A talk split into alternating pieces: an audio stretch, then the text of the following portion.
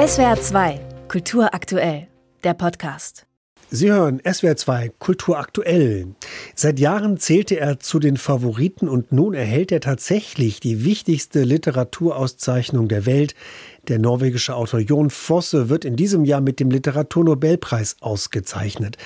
Das gab die schwedische Akademie heute Mittag in Stockholm bekannt. Der 64-Jährige erhalte den Nobelpreis für seine innovativen Theaterstücke und seine Prosa. Über Jon Forster spreche ich jetzt mit dem Literaturkritiker und Journalisten Dennis Scheck. Hallo, Herr Scheck. Grüße Sie, Herr Tussing.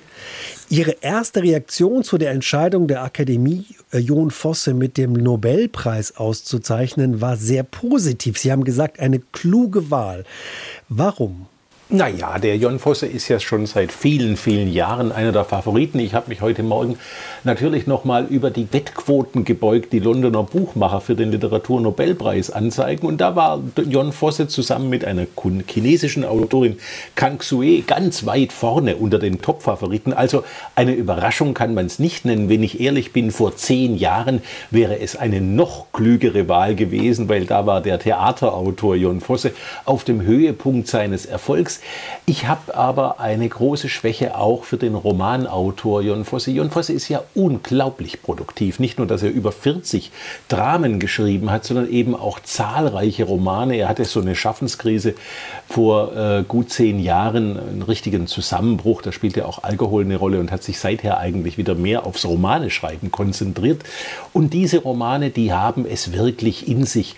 In der Begründung der schwedischen Akademie war ja von einer Verwandtschaft zu Samuel Beckett die Rede.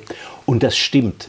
Wer äh, schon einmal einen Text von Samuel Beckett gelesen hat oder ein Theaterstück von Samuel Beckett auf der Bühne gesehen, der erfährt eine Veränderung in seiner Weltanschauung, also wie er oder sie eben die Welt wahrnimmt. Und das würde ich auch für Jon Fosse reklamieren. Mhm. Die Akademie schrieb ja, ähm, sie zeichnet ihn aus für seine innovativen Theaterstücke. Was ist denn innovativ an seiner Arbeit? Naja, so wie eben eine Begegnung mit Beckett oder auch mit Kafka ist äh, Jon Fosse eigentlich jemand, der einen ganz besonderen Trick beherrscht, kann man sagen, eine Masche, wenn man es negativ ausdrücken drücken möchte. Aber ich äh, würde tatsächlich von der Stärke reden. Der macht etwas, er, er lebt eigentlich von der Verzögerung. Ich glaube, die Regieanweisung X bricht ab ist die meist äh, in seinen Stücken. Immer führt er seine Figuren ans Verstummen. Er ist jemand, der von der Pause lebt, der von der Verzögerung lebt, von der Lakune, von der Variation in seiner Romanprosa. Da werden also immer wieder die gleichen Elemente neu recycelt, rekombiniert. So wie der große amerikanische Regisseur Robert Wilson lebt auch Jon Fosse von der Verlangsamung. Dieser Robert Wilson hat ja mal etwas gemacht, nämlich er hat sich Filme angeschaut von Müttern, deren Babys schreien. Und wenn man die mit normaler Geschwindigkeit anschaut, dann scheinen diese Mütter sich voller Liebe ihren Kindern zuzuwenden. Aber wenn man sie mit extremer Zeitlupe betrachtet, dann merkt man, dass sich zunächst Wut, Zorn, Ärger auf dem Gesicht der Mutter breit macht. Und so ähnlich arbeitet auch Jon Fosse als Schriftsteller, indem er seine Figuren so sehr in die Pause zwingt, ins Zögern zwingt, kommt da plötzlich eine Welt an Emotionen äh, zum Vorschein, von der man vorher gar nichts geahnt hat. Ich durfte mal vor 20 Jahren in der Buchreihe, die ich herausgab im Mare Verlag, einen kurzen Roman, Das ist Alice von Jon Fosse verlegen. Und da fiel mir auf, wie sehr dieser Schriftsteller von der Variation und eben von diesen Pausen lebt, von diesem, äh, da, da im Plot passiert da gar nicht viel, sondern das ist eine Familienaufstellung, wo Stimmen eine Art äh, ja, Ahnenreihe bilden. Aber wie diese Stimmen tatsächlich ihr Handeln begründen, das ist ganz große Weltliteratur. Hm.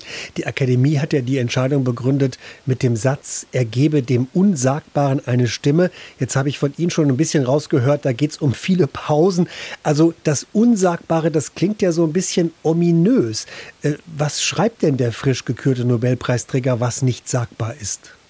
Na, der konfrontiert uns äh, mit dem brutalen Faktum, dass wir einsam diese Welt betreten und genauso einsam und allein auch wieder aus ihr hinausgehen.